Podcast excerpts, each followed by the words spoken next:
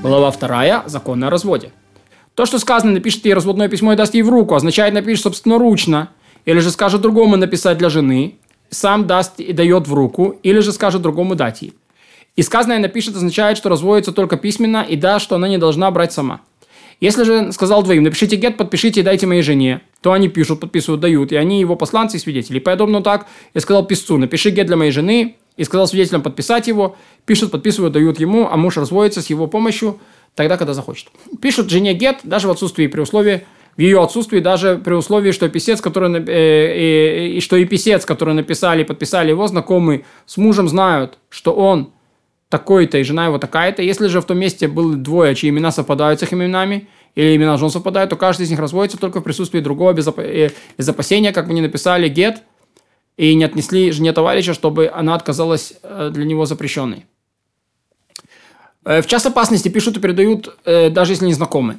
И жена платит писцу в любом случае. Необходимо, чтобы муж сказал писцу «напиши» и свидетелям «подпишите». Если суд или двое спросили «мы пишем гет для твоей жены?» Он сказал «пишите». Если они сами написали подписали, что гет действительно. Но если он сказал писцу, а он написал, а свидетели сказали, а свидетелям сказали, и они подписали, то даже если они потом отдали гет мужу, а он при свидетелях передал гет жене, то гет недействителен, потому что его написал тот, кому муж писать не поручал. Сказали двоим или троим. Скажите писцу, чтобы он написал гет для моей жены, скажите свидетелям, чтобы они его подписали. Те сказали писцу, и тот написал, сказали свидетелям, и те подписали. Или же муж сказал двоим, скажите писцу, чтобы он написал гет моей жене, а вы подпишите его.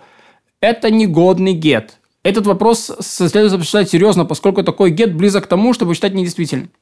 В чем считается негодно от недействительного? Все, где в этом произведении говорится о том гете, что он недействителен, он недействителен в силу закона Тора, гет батель. Это недействительно. А гет негодный, всюду, где говорится негодный, это посуль, не- негоден в силу постановления мудрецов. Если ему собственноручно принес пи- подписанный гет и сказал, передайте моей жене, то пусть передадут. Я сказал другим написать, подписать и передать, и они написали, подписали, передали, гет оказался недействительным или негодным, то пусть его напишет другой даже сто раз, пока жена не получит годный гет. Если муж сказал, напишите, подпишите, передайте посланцу, чтобы он отнес ей. И они написали, подписали, передали посланцу, а гет оказался недействительным, то не пишут другого, пока не посоветуются с мужем. Ведь он не назначал их посланцами для развода. Вдруг он хотел только, чтобы они написали, подписали, передали посланцу. И ничего сверх этого действительно действия им делать не следует. Ведь они уже написали и передали, а потом они не пишут новый. Если же они написали новый, действительный гет и передали его посланцу, он передал жене, то развод сомнителен. Если муж говорит двум или более чем двум, напишите гет и дайте моей жене. Разведите ее, отошлите ее, отправьте ее, прогоните ее, напишите письмо и выдайте ей, пусть эти напишут действительный гет и передадут, действительный гет и передадут ей. Если он сказал, избавьте ее, снабдите ее, поступите с ней по закону, поступите с ней прилично, поступите с ней как следует, то, что он, то он ничего не сказал. Если они все же написали гет и передали ей, то он недействителен. Если сказал, выведите ее, оставьте ее, разрешите ее, оставьте ее в покое, подни- поднимите ее, то здесь есть сомнение, означает ли эти слова развод или что-то другое, поэтому он не пишет. А если написал гет передали ей, то развод сомнителен. Когда сказал, напишите гет для моей жены, они пишут, подписывают, передают его в руки мужу и не передают жене, пока муж не скажет, дайте ей. А если передали, это не гет. О чем идет речь? О здоровом. Но если опасно больной и опасно болен, или его внезапно постигла болезнь, и сразу же стала тяжелой, или же он выходит в кандалах, даже если по имущественным делам, или же тот, кто уходит в море, или выходит с караваном, он сказал, напишите гет для моей жены, то они пишут, подписывают и передают, ведь это очевидно, что он подразумевает написать и передать ей. А если здоровый человек сказал, напишите гет моей жене, и его написали и отдали ей, а он немедленно покончил с собой, например, бросился с крыши или бросился в море, то это действительно гет. Если он поднялся на крышу и его сбросило ветром, и он умер, то это не гет. Если э, есть сомнение, бросился он не сбросился, то гет пока не станет э, несомненно ясным, что его сбросило ветром. Вот, то есть мы считаем, что э, сбросился или сбросило ветром, то это гет. Вот. Пока мы не знаем, что наоборот. И подобно этому павший в колодец говорит, пусть всякий, кто меня услышит, напишет гет для моей жены, то они пишут и дают при условии, что знают его. Даже если его вытащили и не опознали, это годный гет, потому что так же, как в час опасности пишут и передают, даже если не знакомы. И потом тому, как страдающий от тяжких ран, после которых выжить невозможно, даже если у него рассечена большая часть пищевода и трахеи, знаками говорит, напишите гет моей жене, то пусть напишут, что дадут, ведь он сейчас еще жив, хотя и при смерти. Если у человека помутнение рассудка, и когда он в начале приступа говорит, напишите гет моей жене, на этот человек ничего не сказал, потому что он не тверд разумом. И поэтому, как пьяный, и пьяный, который напился как лот, э, такой же закон. А если не напился как лот, то развод, развод сомнительный. Сказал, будучи здоровым, напишите гет и отдайте моей жене. А после этого наступило помутнение рассудка. Ожидаю до тех пор, пока не выздоровеет. И тогда пишут, отдают. Если нет, и, и нет нужды советоваться с ним после того, как выздоровеет. А если написали и дали до того, как он выздоровеет, то этот гет недействителен. Если человек парализовал, парализовало, а разум тверд, его спросили написать гет жене, он кивнул, то они проверяют трижды в разбивку. Если на, он на нет отвечает нет, а на да, да, то следует написать и передать, следует тщательно проверить, не повредился ли он разумом. Поэтому он написал своей рукой, напишите и дайте гет моей жене, то пишут и дают ей, если бы он был в здоровом разуме, э, если он был разуме, потому что закон о парализовании таков, как закон о глухом.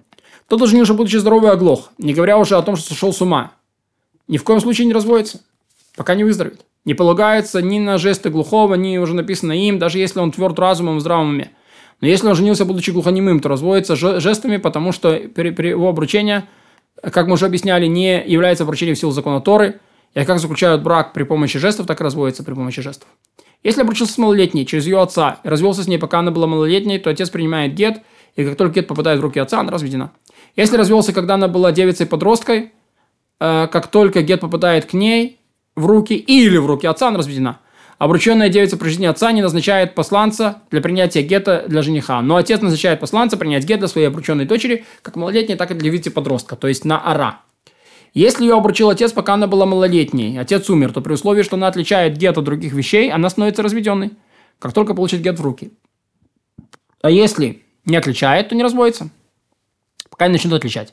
Если муж развелся с ней, то она не разведена. Того, кого по закону принуждают развести с женой, а он разводиться не хочет, еврейский суд в любом месте, в любое время подвергает порке, пока не скажет «я хочу». Такой, э, э, такой, тогда пишут гет, и это годный гет. И то же самое, если суд инородцев бьет его, говоря, сделай то, что евреи говорят тебе. А евреи преследуют его через э, инородцев, пока не даст развод, все это является годным. А если инородцы сами принудили его, чтобы он написал, и даже если закон требует, чтобы он написал гет, то это недействительный гет. И почему это гет не является недействительным, если он дал по принуждению, неважно, инородцев или евреев? Потому что мы говорим, что принуждение только в случае, когда его принудили и заставили совершить то, что по закону Тора не было обязан сделать. Например, его били, пока не продал или не отдал. Но если его обуяло а, а, а, дурное побуждение не исполнить заповедь или совершить преступление, и его били, пока он не сделал это, то должен бы сделать, или пока не отдалился от того, что запрещено делать, э, то это не его принудили, а он сам принуждал себя дурными намерениями. Поэтому, если некто не желает дать развод, исходит из того, что он жаждет, желает остаться евреем, и он хочет исполнять все заповеди и отдаляться от преступлений, но, есть, но и здесь его обуяло дурное начало, и когда его выпороли, его дурное начало ослабело так, что он сразу сказал «хочу», и уже дает развод по собственной воле. Если же по суду его не следовало заставлять дать развод, а еврейский суд ошибся, или это был суд заурядных людей, и они принудили развестись, то это негодный гет но так как его принудили евреи, то пусть он даст окончательный развод. Если его не по закону принудили развестись инородцы, то это не гет. Даже он сказал народцам «я хочу», и сказал евреям «напишите и подпишите», но так как закон не обязывает его дать развод, но инородцы принудили, это не гет.